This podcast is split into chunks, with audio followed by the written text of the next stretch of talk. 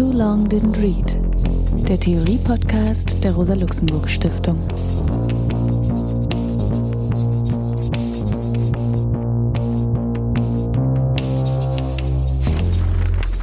Hallo, hier ist Alex Demirovic. Ich begrüße euch zu dem heutigen Podcast über einen Text von Karl Marx, den er zur Unterstützung der Pariser Kommune geschrieben hat und der unter dem Titel Der Bürgerkrieg in Frankreich bekannt wurde. Das passt ganz gut, weil wir mit unserem Studio auch in der Straße der Pariser Kommune sitzen. Also trifft sich das gut. Wir haben heute Alex Gallas als Gast hier zum Gespräch, den ich dann noch weiter vorstellen werde.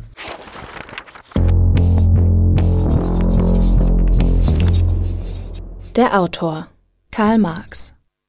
Bevor wir im Folgenden auf den Text von Karl Marx zu sprechen kommen, der Bürgerkrieg in Frankreich, möchte ich einige Bemerkungen zu Marx als Person machen. Über Marx ist so vieles gesagt. Er scheint als Person und Denker so bekannt. Gerade die Tatsache, dass er über viele Jahrzehnte eine Ikone der sozialistischen und kommunistischen Bewegung war, erleichtert jedoch den Zugang zu seinem Denken nicht. Er wurde zu einer Kultperson.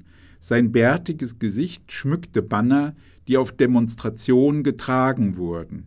Seine Theorie wurde zum Marxismus oder gar zum Marxismus-Leninismus stilisiert und als Weltanschauung verehrt. Seine Schriften bekamen den Status einer anzurufenden Autorität. In politischen Auseinandersetzungen konnte der Bezug auf einen Satz, ein Zitat aus seinen Werken eine Richtungsentscheidung beeinflussen, in wissenschaftlichen Diskussionen einem Richterspruch gleichkommen. Deswegen wurde die Interpretation seiner Schriften zu einer zentralen Praxis in der sozialistischen Tradition. Das alles war so überhaupt nicht in seinem Sinn. Mehrfach wies schon sein engster Freund Friedrich Engels darauf hin, dass Marx sich gar nicht als Marxist verstanden habe. Marx selbst hat es ausdrücklich abgelehnt, eine Geschichtsphilosophie zu vertreten, die es erlauben würde, mit einem einfachen, scheinbar in alle Schlösser passenden Schlüssel die vielfältigen Praktiken der Menschen zu erschließen und auf einfache Formeln zu bringen. Jahrzehntelang hat er neugierig Forschung betrieben, um die Logik der kapitalistischen Produktionsweise und der von ihr angetriebenen Gestaltung des gesellschaftlichen Lebens und der Verhältnisse zur Natur zu begreifen. Die Theorie, um die er sich viele Jahre lang bemüht hat, war revolutionär. Das war ihm sehr bewusst. Er habe, so schrieb er selbstbewusst, mit dem Kapital das furchtbarste Missile, Wurfgeschoss entwickelt, das den Bürgern an den Kopf geschleudert worden ist. Denn seine Kritik der politischen Ökonomie stellt das herrschende Verständnis von Reichtum und dessen Erzeugung in Frage. Nicht diejenigen, die über die Arbeit anderer das Kommando haben und über die gesellschaftlichen Produktionsmittel verfügen, tragen zum Erhalt der Gesellschaft bei. Marx rückt eine Realität in den Blick, die im Wissen der Herrschenden und im ökonomischen Wissen gar nicht vorkommt. Diese Realität ist die Welt der gesellschaftlichen Arbeit, die täglich ausgeübt wird. Marx weist auf das sich gleichsam stumm vollziehende Gewaltverhältnis hin, das darin besteht, dass die Arbeit so viele Menschen mit umfangreichen Mitteln von wenigen angeeignet wird. Er sah sich als Materialist und hat das Verständnis von Materialismus radikal erneuert. Die gesellschaftlichen Gesetzmäßigkeiten gelten nicht ewig, sie finden sich nicht irgendwo dort draußen, sondern bilden sich jeweils in den Auseinandersetzungen zwischen Menschen in immer neuer Form heraus. Doch das muss eben nicht so bleiben. Marx hat zu einer Erkenntnis beitragen wollen, die besagt, dass die Individuen die Gesetzmäßigkeiten, unter denen sie leben, frei gestalten können. Marx wurde am 5. Mai 1818 in Trier geboren, er starb am 14. März 1883 in London. Nach dem Abitur studierte er zunächst in Bonn und dann in Berlin.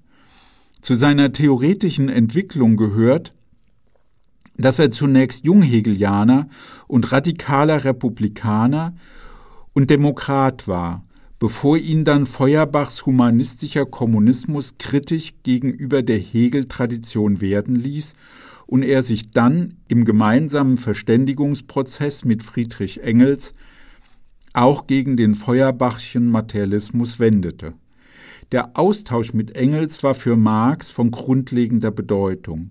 Gemeinsam bemühten sie sich um ein neues Verständnis des Materialismus. Er sollte seine Grundlage in den historisch konkreten Praktiken der Menschen und ihren Verhältnissen finden. Die von ihnen vorgeschlagene Konzeption von Kommunismus sollte nicht mehr mit quasi religiösen oder Gerechtigkeitsvorstellungen begründet werden, sondern mit einem genauen Verständnis der gesellschaftlichen Entwicklungsdynamik verbunden sein und sich aus der Sache selbst ergeben. Sie traten für eine freie Assoziation der Individuen ein. In ihr sollte die Ausbeutung der Männer, Frauen oder Kinder, die Sklaverei, der Rassismus oder Nationalismus durch selbstbestimmte Emanzipation der Individuen überwunden sein. Aufgrund seines Engagements musste Marx mehrfach ins Exil gehen. 1849 zog er dann nach London, wo er mit seiner Familie bis zu seinem Tod leben sollte. Soweit er nicht von Engels finanziell unterstützt wurde, erwarb Marx den Lebensunterhalt durch journalistische Artikel. Sie machen den Hauptteil seiner Publikationen aus. Auch diese wurden von ihm durch intensive Lektüre akribisch vorbereitet. Neben den Brottätigkeiten arbeitete Marx viele Jahre am Kapital, von dem dann 1867 der erste Band erschien. Nachdem er sich seit 1852 weitgehend aus der Politik zurückgezogen hatte, engagierte er sich ab 1864 in der Internationalen Arbeiterassoziation. In deren Namen verfasste er im April und Mai 1871 unter dem Titel Der Bürgerkrieg in Frankreich eine Adresse zur Unterstützung der Freien Republik der Pariser Kommune. Publiziert wurde die Adresse erst nach deren Niederschlagung. Diese Adresse ist mehr als nur eine Solidaritätserklärung, sie ist ein genuines theoretisches Werk von Marx, das Fragen aufgreift, die sich aus dem Prozess der Schaffung einer radikaldemokratischen sozialen Republik ergeben. Es handelte sich um sein letztes öffentliches theoretisches Werk und wurde wohl zu seiner meistgelesenen Publikation zur Lebenszeit.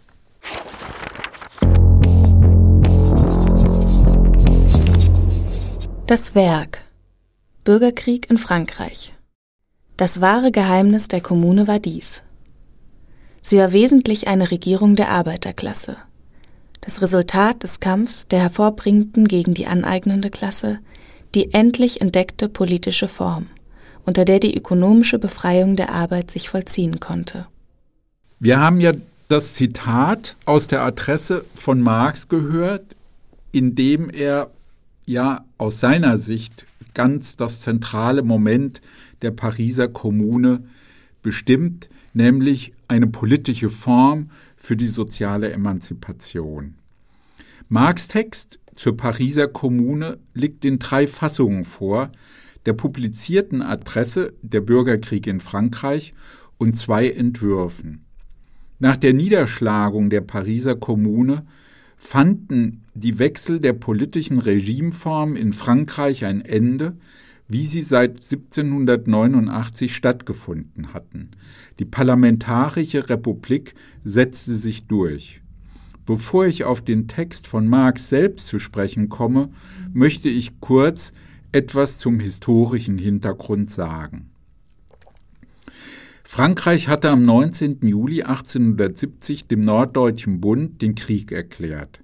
Nach einer Reihe von militärischen Niederlagen und der Gefangennahme von Louis Bonaparte bei Sedan war das Zweite Kaiserreich am Ende. Am 4. September wurde die Republik proklamiert und eine Regierung der nationalen Verteidigung gebildet. Die preußischen Truppen hielten etwa ein Drittel Frankreichs besetzt, sie standen vor Paris und schlossen die Stadt seit dem 20. September für mehrere Monate ein. In verschiedenen Städten, in Lyon, Marseille oder Toulouse, gab es Aufstände, mit denen die Republik durchgesetzt werden sollte und an denen die Arbeiterschaft mit eigenen sozialen Forderungen engagiert beteiligt war.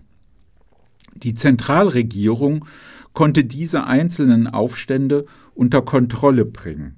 Auch in Paris gab es schon am 31. Oktober einen Revolutionsversuch zum Sturz eben dieser Regierung. Obwohl diese in einem daraufhin durchgeführten Plebiszit die Mehrheit der Pariser Wahlbevölkerung fand, konnten Radikale und Internationalisten bei den Munizipalwahlen am 5. und 6. November Bürgermeisterämter erlangen.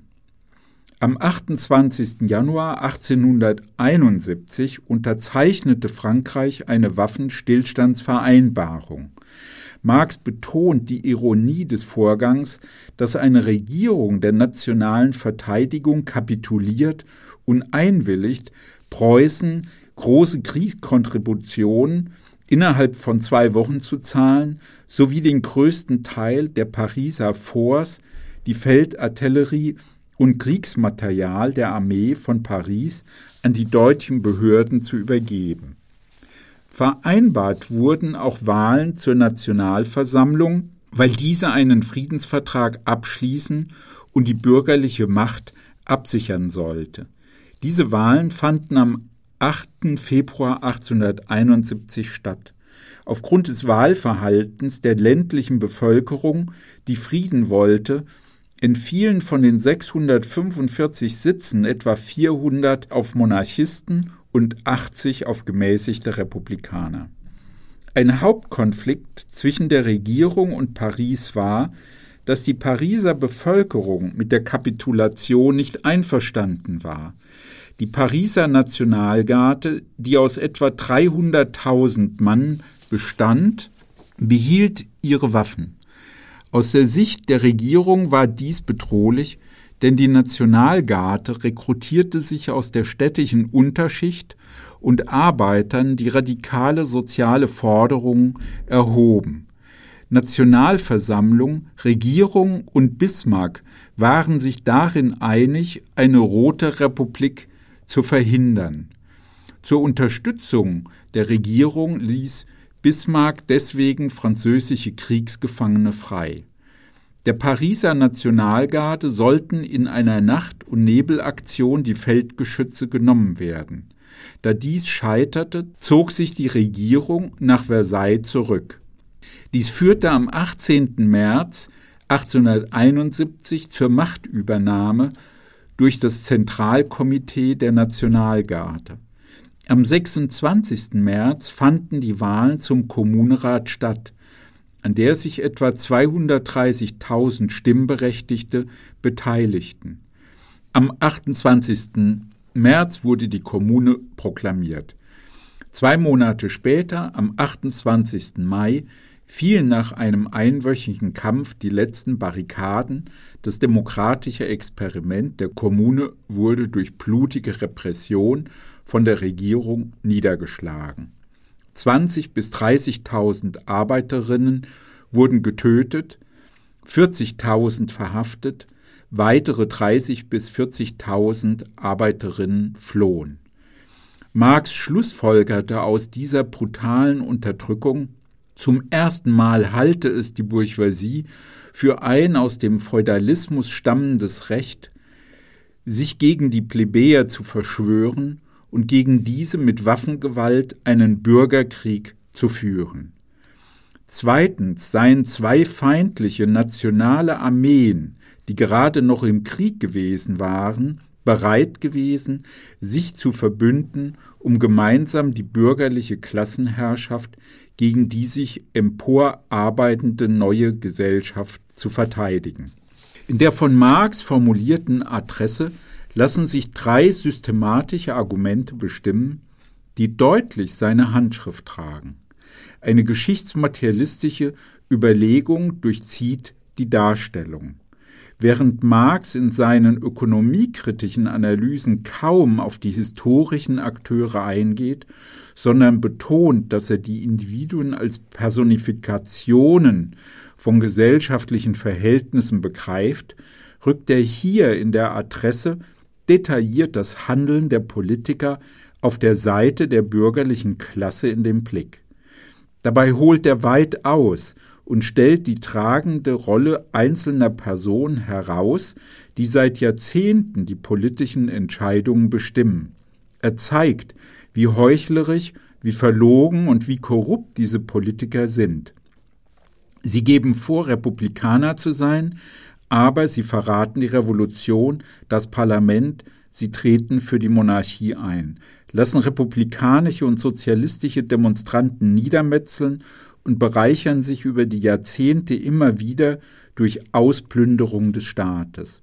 Marx veranschaulicht, dass es notwendig ist, die lange Dauer sozialer Prozesse in den Blick zu nehmen, indem er die untergründig wirkenden Aktivitäten der Revolution in den Blick nimmt. Die Kommune ist demnach die Antwort auf eine jahrzehntelange Herrschaftspraxis und die historisch bestimmte Form, in der das seit Jahrzehnten bestehende, unbestimmte Verlangen des Pariser Proletariats nach einer sozialen Republik und nach Überwindung der Klassenherrschaft sich endlich Geltung verschaffte. Diese lange Geschichte mündete schließlich in eine besondere Konjunktur, in der sich drei Widersprüche verdichteten. A. Der nationale Widerspruch, dass preußische Truppen einen Teil Frankreichs besetzt hielten und aufgrund der Belagerung Paris die Armee losgeworden war. B. Der politische Widerspruch, dass es nach dem Kaiserreich um die Einführung der Republik, des Föderalismus und der kommunalen Demokratie ging. Und schließlich C. Der soziale Widerspruch zwischen den Lohnabhängigen und der Bourgeoisie. Marx zweitem systematischen Argument zufolge überdeterminiert dieser soziale Widerspruch die beiden anderen Widersprüche. Die Pariser Nationalgarde wollte die Stadt verteidigen. Das passte der bürgerlichen Regierung nicht, weil die Nationalgarde hauptsächlich aus Arbeitern bestand. Die Fortsetzung des militärischen Konflikts störte auch die Bereicherungspraxis des Bürgertums. Es hatte zudem Angst vor den sozialen Forderungen der bewaffneten Arbeiterbewegung. Nach dem gescheiterten Versuch der Regierung, die Arbeiter von Paris zu entwaffnen, konstituierten diese am 18. März die Kommune. Damit begann ein soziales und politisches Experiment, das nach Marx Verständnis praktische Antworten auf Fragen gab, die er in Artikeln der 1840er Jahre aufgeworfen hatte. Was muss geschehen, damit Menschen ihre Beziehung nicht mehr über den Staat regeln? Welche Maßnahmen müssen ergriffen werden? Die Arbeiterinnenklasse können nicht die fertige Staatsmaschinerie in Besitz nehmen und für ihre eigenen Zwecke in Bewegung setzen. Der Staat verkörpere Einzelinteressen, die aus den Beziehungen in der Gesellschaft hervorgingen, von ihr getrennt, fixiert, unabhängig gemacht und ihr in der Form des Staatsinteresses entgegengesetzt würden. Immer deutlicher sei seit 1789 hervorgetreten, dass die öffentliche staatliche Gewalt eine Maschine der Klassenherrschaft sei und den konkurrierenden Fraktionen der Herrschenden dazu diene, sich Ämter und finanzielle Ressourcen anzueignen. Die Kommune sei demgegenüber die Rücknahme der Staatsgewalt durch die Gesellschaft als ihre eigene lebendige Macht, Rücknahme der Staatsgewalt durch die Volksmassen selbst. Die Kommune habe die politische Form der sozialen Emanzipation erfunden. Die Rücknahme des Staates vollzog sich zunächst einmal durch die Konstitution der Kommune als demokratische Körperschaft. Das Stimmrecht wurde aus seiner Begrenzung befreit. Nicht mehr nur alle Jahre sollten Repräsentanten für das Parlament gewählt werden. Die Nationalgardisten wählten ihre Kommandeure. Die Stadträte wurden durch alle Bürgerinnen gewählt und waren jederzeit absetzbar. Die Kommune sollte eine arbeitende Körperschaft sein. Der Kommunerat nahm auch exekutive und richterliche Funktionen wahr. Richter wurden gewählt. Polizisten und Beamte waren jederzeit absetzbar. Geistliche wurden als Privatpersonen betrachtet, die von den Gläubigen direkt unterstützt werden mussten. Der Schulbesuch war frei, Lehrmittel kostenlos. Wie Marx betont, sollte es keine Staatsgewalt über der Gesellschaft mehr geben, also eine zentrale Verwaltung, Steuern, stehende Armee oder Parlament. Es ging aber den Plänen nach nicht darum, die Nation aufzulösen, sondern sie territorial neu in Kommunen zu gliedern. Viele Aufgaben sollten vor Ort erledigt werden, kritisch sollte überprüft werden, welche Funktion der zentralen Staatsgewalt rational sein. Diese sollten an verantwortliche kommunale Beamte übergeben werden. In einer dritten Argumentationslinie machte Marx deutlich, dass die Kommune eine Revolution und Regierung der Arbeiterklasse sei. So wurde die Nachtarbeit für Bäckergesellen oder die private Gerichtsbarkeit der Fabrikherren abgeschafft, Geldbußen und Lohnabzüge mussten den Arbeitern zurückgezahlt werden, geschlossene Werkstätten und Fabriken wurden als Arbeitergenossenschaften wieder geöffnet. Mieten wurden erlassen, Wohnungsräumungen wurden aufgeschoben. Die Funktionäre der Kommune erhielten Arbeitslohn. Marx betont, dass die Kommune eine Revolution war, in der die Initiative bei der Arbeiterklasse lag und sie auch offen als führende Klasse des Prozesses anerkannt wurde. Sie konnte diese Zustimmung finden, weil die Kommune die große Masse der Mittelklasse rettete, die vom Kaiserreich enteignet worden war durch Finanzschwindel und Kapitalzentralisation. Den Bauern machte die Kommune ein Bündnisangebot mit der Proklamation, dass die Kosten des Krieges seine Verursacher zu tragen hätten, es sollten Steuern, Hypothekenschulden und die Willkürherrschaft von Flurschützen und Präfekten beseitigt werden und Dienstleistungen, die von Anwälten, Notaren und Gerichtsvollziehern teuer erbracht wurden, von kommunalen Beamten, die die Bauern selbst wählen könnten, übernommen werden.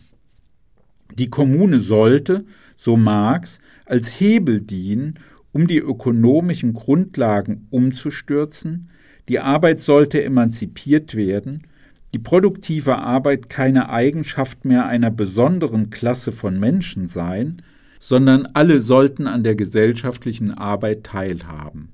Diese Überlegung ist von grundlegender theoretischer Bedeutung, denn immer wieder wird Marx vorgeworfen, die Rücknahme des Staates in die Gesellschaft und die radikale Erweiterung des Wahlrechts müsse zu einer Entdifferenzierung der Gesellschaft führen, weil nun alle Menschen ständig an allen Entscheidungen in vollem Bewusstsein beteiligt wären. Das würde dann aber alle überfordern und Entscheidungen unmöglich machen. Aber Marx betont, dass es ihm um etwas anderes geht. Das spontane Wirken der gesellschaftlichen Gesetze des Profits sollte durch das spontane Wirken der Gesetze, der gesellschaftlichen Ökonomie, der freien und assoziierten Arbeit ersetzt werden. Die Kommune war als politische Form kein Vorbild für die Zukunft, kein Modell für eine kommende Revolution, sondern ein anregender Versuch. Die Kommune ist ein Moment der Geschichte unserer Gegenwart und ein Erbe. Denn für die sozialistische Bewegung und die rätedemokratische Diskussion wurde die Kommune eine positive Orientierung. Sie griff das Ziel der französischen Revolution auf und steht mit der nach wie vor ausstehenden Emanzipation der produzierenden Klasse für eine, wie Marx sagt, soziale Erneuerung der Menschheit. Auch wenn etliches von dem, was Marx über sie schreibt, von der historischen Forschung korrigiert wurde, hat seine Analyse dazu beigetragen, die Aufmerksamkeit auf konkrete Modelle für den Prozess einer friedlichen und von einer breiten Mehrheit getragenen demokratischen Transformation der sozialen Verhältnisse zu lenken. Damit entsprach er sicherlich dem Selbstverständnis eines großen Teils der Kommunaden. Ich zitiere hier am Schluss einen der Beteiligten. In dieser Kommunerevolution, die den Individuen und Gruppen in der Gemeinde das Recht zurückgab, ihre politischen und sozialen Interessen selbst zu regeln, ein Recht, das bis dahin durch die Regierungstätigkeit usurpiert war, glaubten die Republikaner-Sozialisten nicht ohne Grund, den seit so langer Zeit gesuchten richtigen Weg gefunden zu haben für eine wirklich friedliche und ohne Zeitaufschub angepackte Transformation der ökonomischen Bedingungen.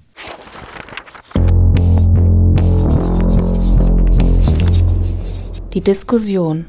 Wir kommen jetzt zum Gespräch über den Text von Marx, den ich gerade vorgestellt habe. Im Studio ist als Gast hm, heute anwesend Alex Gallas. Hallo Alex, Hallo schön, Alex. dass du da bist. Vielen Dank. Alex, ich will dich kurz vorstellen. Du arbeitest an der Universität Kassel, dort in der Fachgruppe Politikwissenschaft bist eben dort wissenschaftlicher Mitarbeiter und betreust als Mitherausgeber eine Zeitschrift, die auch in einem gewissen Sinn thematisch mit dem verbunden ist, was wir heute besprechen, das Global Labor Journal. Wir haben auch andere Gemeinsamkeiten, nämlich dass wir beide uns mit staatstheoretischen Fragen in der materialistischen Tradition befassen. Beide haben wir einen gemeinsamen Bezug auch auf Nikos Poulanzas. Genau, und dann können wir jetzt auf diesen Text von Marx dann näher eingehen. Und ich würde mal mit einer Frage beginnen, die sich irgendwie automatisch einstellt, wenn man einen Text liest, der vor 150 Jahren geschrieben wurde, also eben anlässlich der Pariser Kommune. Das ist natürlich die Frage nach der Aktualität. Und ich fand Adornos methodische Überlegung immer so ganz gut, dass er sagte, wir sollten nicht fragen, was hat uns ein Text zu sagen, er macht das am Beispiel von Kant, sondern wir könnten die Frage auch umdrehen und sagen, was haben wir eigentlich diesem Text und seinem Autor zu sagen? Was würdest du denken? Also worin besteht die Aktualität denn aus deiner Sicht? Also wenn wir uns dem heute zuwenden. Also ich fange mal mit der einfacheren Frage an, nämlich was der Text uns sagt. Und vielleicht können wir dann ja. im Gespräch darauf kommen, was wir dem Text sagen. Erst einmal fand ich den Text sehr spannend auf drei unterschiedlichen Ebenen. Ich finde ihn theoretisch interessant. Er hat tatsächlich staatstheoretische und kapitalismustheoretische Überlegungen, die auch für das weitere Verständnis des Marxischen Werks wichtig sind.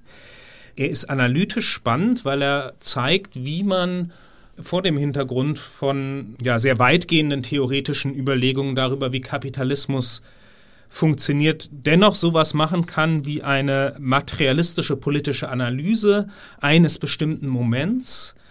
Und er ist politisch interessant, weil er ja diskutiert die Frage, wie kann man sich eine sozialistische Gesellschaft vorstellen? Wie kann man sich einen Bruch mit kapitalistischer Klassenherrschaft vorstellen?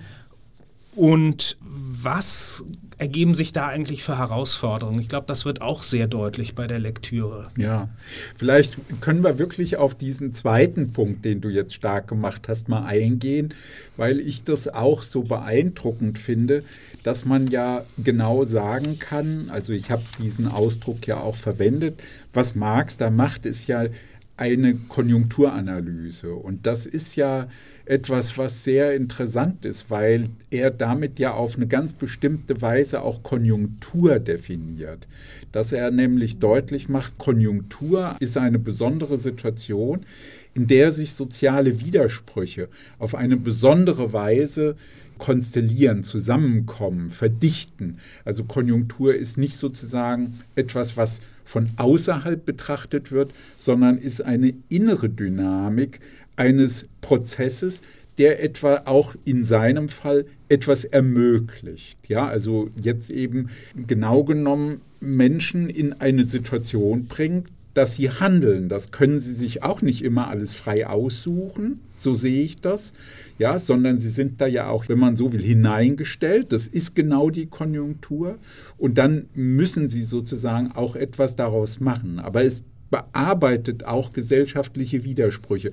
Wie würdest du das sehen? Ne, weil man ja einerseits denkt, ja, man macht Revolution, aber da ist ja klar, da macht ja in dem Sinne erstmal niemand Revolution, sondern die Leute werden ja auch eigentlich da hinein gezwungen und dann müssen sie etwas tun aus dieser Situation heraus. Oder wie würdest du da Konjunktur sehen? Genau, also Konjunktur ganz wichtig, erstmal nicht im Sinne von ökonomischer Konjunktur oder Konjunkturzyklus, ja, genau. sondern ja. im Sinne von Situation, mhm. wie es auch in den romanischen Sprachen verstanden wird. Und dann ist natürlich, wie du auch schon gesagt hast, die Frage der Strategie ganz zentral. Ja. Also die Frage der Einschätzung darüber, was gibt es eigentlich für Möglichkeiten und Beschränkungen in dieser Situation für Akteure, was für Widersprüche? Und was ich interessant fand, es gibt ja eine ganze Reihe von Texten um diesen Text herum. Man kann auch sehen, dass sich die Einschätzung von Marx selbst sehr verschoben hat in sehr kurzer Zeit, was darauf hindeutet, dass da unglaublich viel ja, im Sch Du meinst Schwang die zwei war. Entwürfe, die er davor geschrieben hat oder Genau, es gab, es gab die zwei Entwürfe ja, und dann gab es genau. ja auch noch die Adressen an den Generalrat ja. der Internationalen und da hat er im Januar 1871. Der Text, den wir besprechen, ist im Juni noch geschrieben. Das, das Zitat ist, jeder Versuch, die neue Regierung zu stürzen, wo der Feind schon fast an die Tore von Paris pocht, wäre eine verzweifelte Torheit. Ja. Und nur wenige Monate später merkt Marx, was in dieser Situation der Krise die Preußen stehen in Frankreich, das Zweite Kaiserreich ist zusammengeklappt, dass da auch ungeheure Möglichkeiten entstehen für eine soziale Mobilisierung. Ja, das meine ich aber auch mit der, das ist ja eben tatsächlich eine interessante Frage, dass man manchmal in die Situation hineingetrieben wird. Er sagt, es ist eine Torheit und wahrscheinlich sehen es viele Akteure tatsächlich auch, denn Paris ist schon vier Monate lang belagert. Die Preußen schießen mit Kanonen in die Stadt rein. Es gibt nicht genügend Nahrungsmittel. Und dann, was wäre die Alternative? Abhauen geht auch nicht, weil die Stadt eben umzingelt ist und auch die französische Regierung, ja, also sozusagen sich gegen Paris stellt. Und da merkt man, das Moment der Freiheit ist gleichsam selber etwas, was sozusagen auch durch eine Situation, wie kann man sagen, ja, beinahe fast herbeigezwungen wird. Ne? Und dass man dann sagt, ja, töricht, ist natürlich so eine schwierige Frage. Ne? Oder diese eigentümliche Dialektik in so einer historischen Situation, die das zum Umschlagen bringt, ja. Ja, und das zeigt einfach, wie wahnsinnig viele Kräfte da am Werk sind und niemand ja. hat eine kohärente Strategie, diese Situation zu ja, stabilisieren. Genau. Und was ich an dieser Art von Analyse eben wahnsinnig spannend finde, ist auch, dass die gegen so ja sehr mechanistische Bilder, die oft von Marx oder dem Marxismus entworfen werden, geht. Da bemühen sich diese Akteure ständig auf der Kapitalseite irgendwie die Situation zu stabilisieren mit völlig widersprüchlichen, unterschiedlichen in diesem Fall auch mit erheblicher Gewalt verbundenen Strategien. Ja. Und gleichzeitig, wie du schon sagtest, gibt es eigentlich gar keine andere Möglichkeit, als für die Pariser Arbeiterklasse in die Offensive zu gehen. Und wir bekommen ein Bild von Politik, wo es eben um Widersprüche und Instabilität geht und nicht darum, dass sich irgendwelche ehernen ökonomischen Gesetze mit Notwendigkeit durchsetzen und dann auf irgendeiner politischen Ebene mechanisch nachvollzogen werden. Ja. Genau.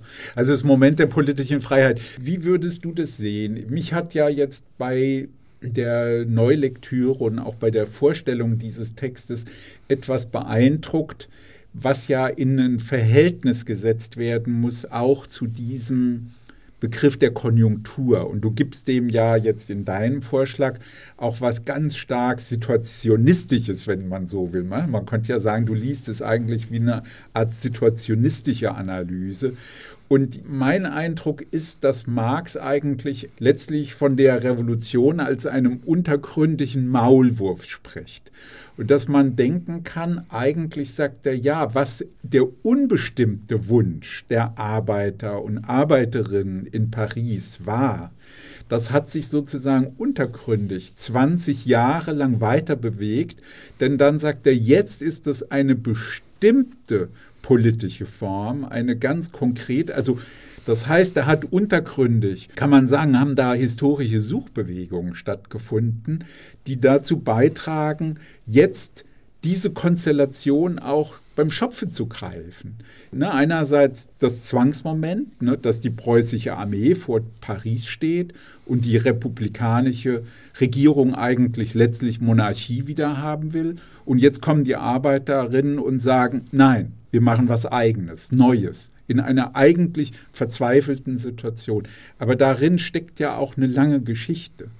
Genau, in dem Text selbst habe ich auch ein spannendes Zitat in einem ja. Nebensatz gefunden, wo er sprach von den tiefer liegenden Strömungen der ja. modernen Gesellschaft. Also das genau. ist ja genau dieses Bild. Es gibt ja. eine kapitalistische Produktionsweise, die bestimmte Krisendynamiken hat und die sich dann in so einer Situation geltend machen. Und ich, ich dachte halt natürlich an dieses berühmte Zitat aus dem 18. Brumaire. Ja. Die Menschen machen ihre eigene Geschichte, aber sie machen sie nicht aus freien Stücken nicht unter selbstgewählten, sondern unmittelbar vorgefundenen, gegebenen und überlieferten Umständen. Ja, was ja genau. auch diesen Zusammenhang zu fassen versucht, dass wir einerseits ja. davon ausgehen, es gibt sowas wie ja, Tiefenstrukturen, ja. die sich krisenhaft reproduzieren, aber dann in dieser krisenhaften Reproduktion und in diesen Kämpfen um diese Reproduktion auch Öffnungen für Intervention. Alex, was mir noch wichtig wäre, als ein Gesichtspunkt in die Diskussion zu bringen, ist, weil wir ja auch beide viel zu Pulanzas gearbeitet haben und das ja für unsere Theoriebildung auch wichtig ist. Ich finde, diese Analyse von Marx macht einen Punkt stark, der ja doch vielfach außer Betracht bleibt die Staatsanalyse bleibt ja doch häufig sehr formal. Ja, also im Sinne von Institutionen, Apparate, Fraktionen und so. Und hier mit seiner Ebene der Handlungsperspektive, also dass er so stark auf Politiker achtet, deren Karriere er über 30, 40 Jahre rekonstruiert, nimmt er etwas in den Blick, nämlich der Staat wird ausgeplündert. Die Steuern werden geklaut, Steuern werden verhängt, um sie zu klauen. Mit Banken werden gemeinsame Geschäfte gemacht, um die Banken und die Politik zu bereichern. Das heißt, Marx zeichnet auch ein Bild des Staatsapparats, von dem man sagen kann, also Finanzspekulation, ja, also dass es um große Gelder geht, um Bereicherungspraktiken. Der Staat wird als Pfründe genutzt, Ämter zu besetzen, sie auszuplündern und das über Jahre und Jahrzehnte. Das heißt, Marx macht da etwas stark in der Analyse, von dem man sagen könnte, eigentlich fehlt uns das. Also diese Art von Praktiken des Betrugs, der mafiösen Netzwerke, also das, was wir jetzt ja auch in einer gewissen Weise erleben, wenn man denkt, Andi Scheuer oder Jens Spahn, also ne, und man könnte jetzt so die Regierung durchgehen, aber für unsere Theoriebildung sind diese Praktiken eigentlich relativ weit weg. Ich glaube, da gibt es eine gewisse Spannung mhm. zwischen zwei Perspektiven auf den Staat. Was Marx ja mit dieser Maschinerie stark macht, ist etwas, was ineinander gefügt ist mit dieser Metapher und gleichzeitig auch nach gewissen Automatismen abläuft, die man schwer unterbrechen kann, weshalb er ja auch zu der Schlussfolgerung kommt, dass man die letztlich nicht einfach in Besitz nehmen kann und reformieren kann. Ja. Das hat in dieser historischen Konstellation sehr, sehr viel für sich, weil wenn man sich den Verlauf der Kämpfe in Frankreich und der politischen Auseinandersetzungen äh, anguckt, dann ist diese Staatsmaschinerie natürlich sehr verschlossen dem Ja, aber das ist, das ist mein Punkt, weil du betonst jetzt nochmal das Maschinenhafte ja. daran. Das finde ich ja auch richtig, weil das ja. ist ja für ihn selber ja, ein zentrales Theorem. Aber ich sag mal, wenn man jetzt diesen Text liest, dann finde ich für uns heute auch anregend, dass man denkt, so vieles an seiner Analyse ist so wenig der Maschine gewidmet, sondern ah. denen, die in der Maschine ja, sozusagen ja, ja. dauernd die Segnungen dieser Maschine für sich rausziehen. Ja, da läuft angeblich eine Maschine, aber eigentlich wird da dauernd Geld rausgeschmissen, was an den Händen weniger Leute kleben bleibt. Ja? Und das finde ich so interessant, dass man denkt, ja, der thematisiert die Maschine, aber er guckt wahnsinnig genau auf Praktiken der Korruption, des Betrugs, des Ausplünderns, wo man denkt, eine riesige Mafia ist da am Werk. Ne? Und die ganze Maschine dient eigentlich der Selbstbedienung einer Mafia. Und die thematisiert er. Ja, genau. Und ich glaube, das ist ein Ausdruck von bestimmten Kräfteverhältnissen, einer bestimmten Form ja. der Konfrontation zwischen den Klassen. Also mhm. ich glaube, der Punkt, warum das jetzt wiederkehrt und wir sagen, ja, vielleicht sehen wir da viel drin, hat eben auch was mit dem Verlauf der Auseinandersetzungen zu tun. Also wenn man... Ja, wir haben zu viel Trump vor Augen. Ne? Wir, wir, wir haben viel Trump vor Augen ja. oder vielleicht Berlusconi oder solche Leute. Ja, und wir haben auch vor Augen, dass wir natürlich in einer Situation wie der der Nachkriegszeit in Westeuropa, wo wir große Arbeiterparteien hatten, die innerhalb des Staates agiert haben, natürlich eine andere Form der Verkörperung von Kräfteverhältnissen auf der Ebene des Staats ja. hatten, die vielleicht auch bestimmte politische Formen dieser Art nicht unbedingt begünstigt hat. Wenn man jetzt so ein bisschen eine Akzentverlagerung vornimmt, vielleicht dann haben wir ja Kontinuitäten, die sind ja auch wiederum für heute überraschend,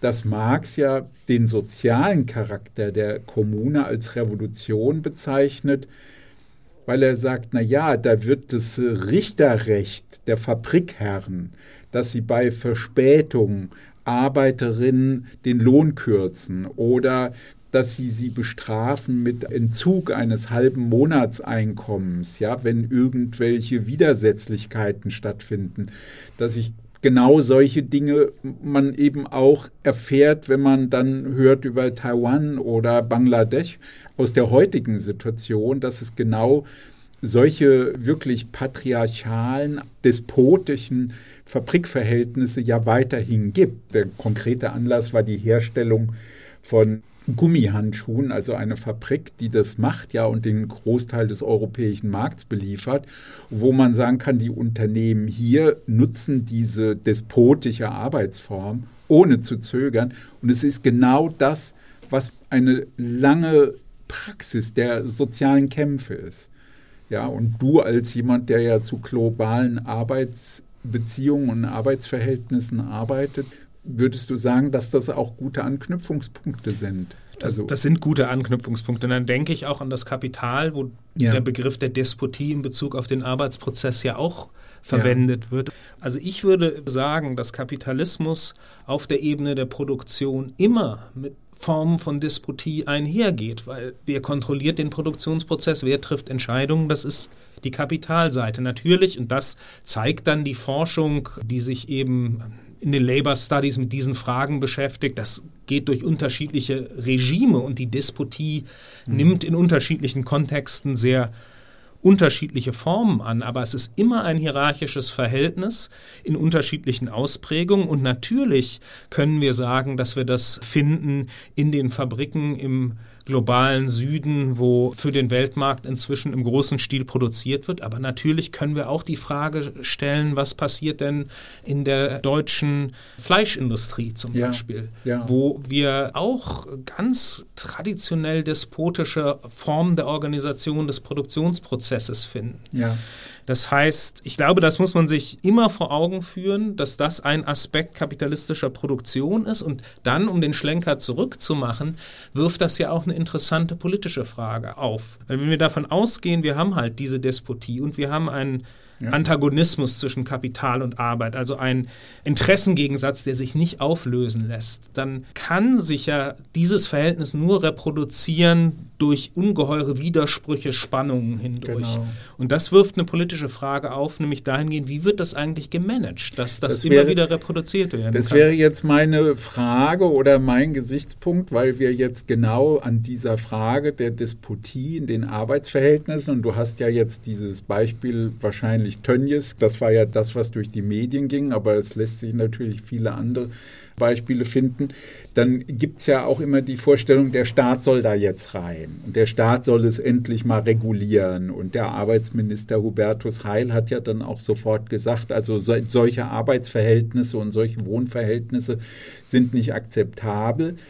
Aber nun wissen wir ja, dass dieses Wissen über diese Verhältnisse ja auch schon seit Jahren und Jahren und Jahren vorliegt, also die Despotie in diesen konkreten Fällen ist eigentlich bekannt. Und jetzt sagt ja Marx, die revoltierenden Arbeiter können die Staatsmaschine nicht einfach übernehmen. Na, also die Hoffnung, dass man nochmal und nochmal und nochmal glaubt, das sei durch eine einfache Regulierung zu bewältigen, ein Problem, was seit 150 und 200 Jahren Bestand hat und mit der Ausdehnung von Kapital- und Lohnarbeitsverhältnissen sich auch immer wieder erneuert. Das ist ja meiner Meinung nach genau so ein Punkt, wo man sagen kann, ja, wie schätzt man jetzt eigentlich das ein mit dem Staat? Also was würde das heißen? Sind die Vorschläge oder die Andeutungen, die sich da finden in dem Text, brauchbar weiterführend für uns? Ja, das ist eine in der Tat sehr wichtige und komplizierte Frage. Ich glaube, die hat zwei Komponenten. Zum einen kann man natürlich tatsächlich beobachten, dass es gelingt, durch Mobilisierung, durch Protest, durch gewerkschaftliche Kämpfe oder andere Formen der Organisierung um Arbeit gewisse Reformen und Regulierungen zu erzielen. Gleichzeitig, und das ist was, was Marx schildert in einem sehr spannenden Kapitel im Kapital über den Arbeitsmarkt, mhm. bedeutet das aber auch, dass diese Despotie nicht grundsätzlich angegriffen wird, sondern es wird immer im Rahmen dieses grundsätzlichen Herrschaftsverhältnisses reguliert und damit auch nicht etwas geschaffen, was stabil und dauerhaft sich reproduzieren kann, sondern in der kapitalistischen Konkurrenz dann auch immer wieder in Frage gestellt wird und ja. immer wieder droht zurückgedrängt zu werden. Also Gleich, wenn ich wenn ja. ich dich mal fragen darf auf deinem eigenen jetzt weitergehenden Bereich, also Marx hat ja einen Vorschlag gegen den Zentralismus, die Stärkung des kommunalen Föderalismus. Das heißt, eine Vielzahl von Kommunenverfassungen, in denen sich auch die Lohnabhängigen konstituieren und dann auch damit in der Lage sind, eine über der Gesellschaft stehende Staat, also wie er das nennt, Staatsmaschine, umzubauen, zu transformieren. Was würde denn sowas jetzt heißen, wenn wir uns das heute überlegen, jetzt aus dem Blickwinkel globalisierter Arbeit, globalisierter Wertschöpfung. Ne, also genau das, was du ansprichst. Also erstmal brauchen wir regulatorische Eingriffe, um Arbeitsstandards und Tarifverträge und so weiter zu sichern oder überhaupt erstmal herzustellen. Aber gleichzeitig sollte es ja auch in transformatorischer Hinsicht geschehen. Genau, also wir brauchen diese Eingriffe, weil sie einfach die realen Lebensverhältnisse genau. der Menschen verbessern, die unter ja. oft sehr, sehr üblen Bedingungen leben. Wir brauchen sie auch, damit Menschen, die sich um ihre Arbeitsverhältnisse herum organisieren, die lernen natürlich darüber, dass sie auch Konzessionen gewinnen können. Und das ist ein sehr, sehr wichtiger Lernprozess für ihr kollektives Agieren. Aber wir sollten nicht der Illusion verfallen, dass wir darüber zu einer grundsätzlichen Lösung von diesem Antagonismus, den ich angesprochen ja, habe, genau.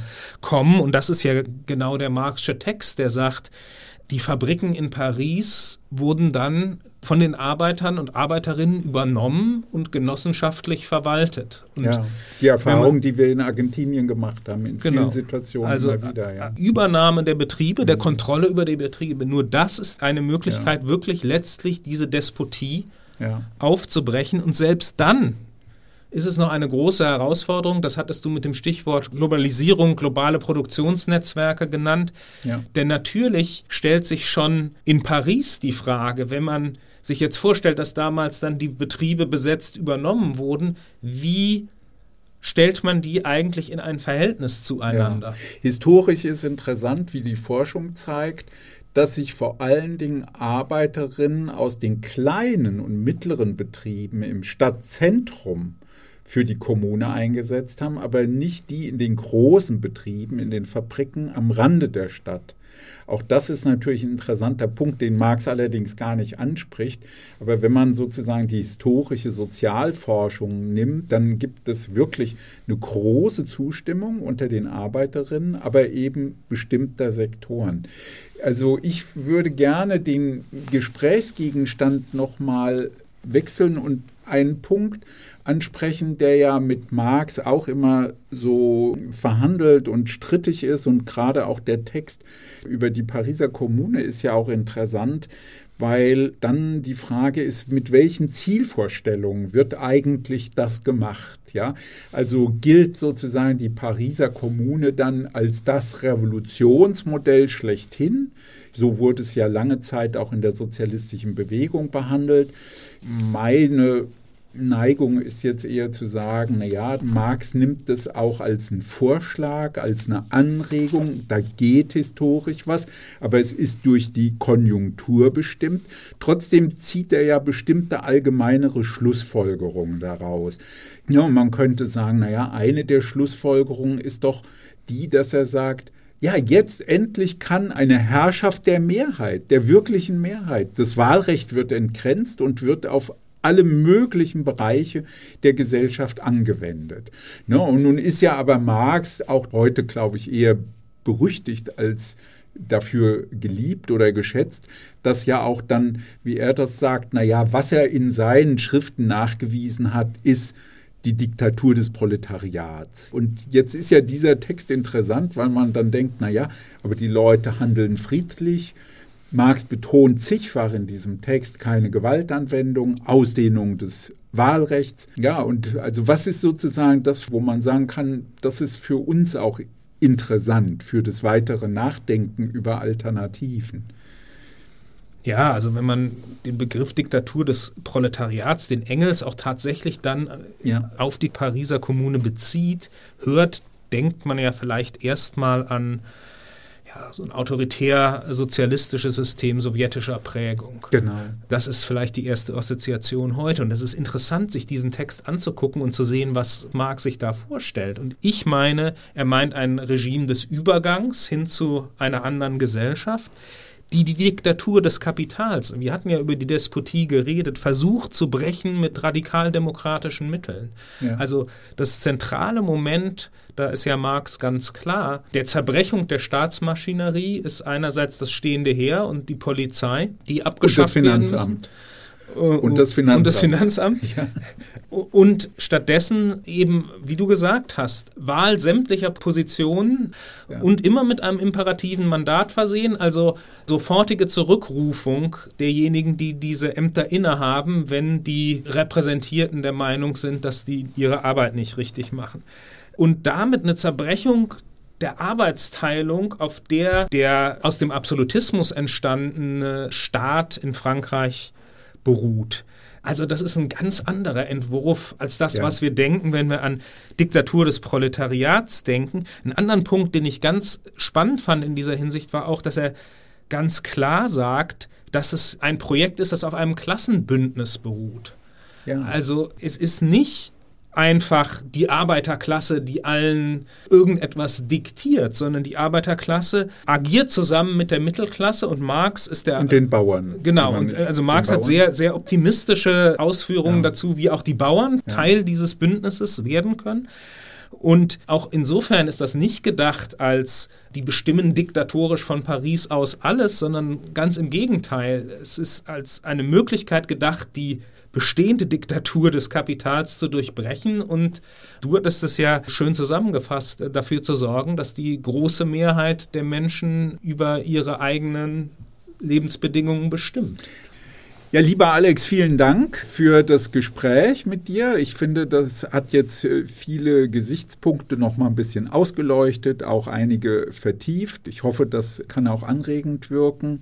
Ja, vielen Dank für die Einladung. Hat mir sehr viel Spaß gemacht, mit dir das zu diskutieren. Und ich glaube, wir sind nicht am Ende der Diskussion, Nein. aber wir setzen Nein. hier jetzt einen Schlusspunkt. Genau, der Text hat wirklich ein Riesenpotenzial, auch wenn er kurz ist und ja auch ein bisschen verstellt vielleicht durch Tradition der Deutung, die du angesprochen hast. Ja, also nochmal vielen Dank. Und ich will für das Weitere ankündigen, dass der nächste Podcast sich dann mit Antonio Gramscis Gefängnisheften befassen wird.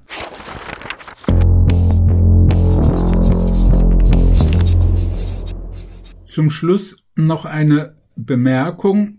Zu unserer ersten Folge über Rosa Luxemburg haben wir eine ganze Reihe von Rückmeldungen erhalten. Wir freuen uns natürlich über die Feedbacks, auch klar über kritische Feedbacks. Es waren auch einige darunter, die ähm, sich an der Form gestoßen haben und Vorschläge gemacht haben, wie wir das ähm, verbessern können. Und das wollen wir auch gerne berücksichtigen. Wir haben jetzt allerdings eine Reihe von Podcasts schon vorneweg produziert für die nächsten Monate. Wir können das also nicht sofort hm, alles berücksichtigen, aber wir werden das versuchen, soweit wie möglich das zu berücksichtigen, wie es eben in die Konzeption passt. Wir haben auch Vorschläge erhalten, welche Autorinnen wir im Weiteren berücksichtigen möchten. Auch das werden wir gerne tun. Also weil wir ja überlegen, das noch eine Reihe von Monaten mit jeweils neuen Texten dann zu machen. Also vielen Dank für eure Rückmeldungen und schreibt uns gerne auch weiterhin, wenn ihr Wünsche oder Kritiken habt. Vielen Dank und tschüss.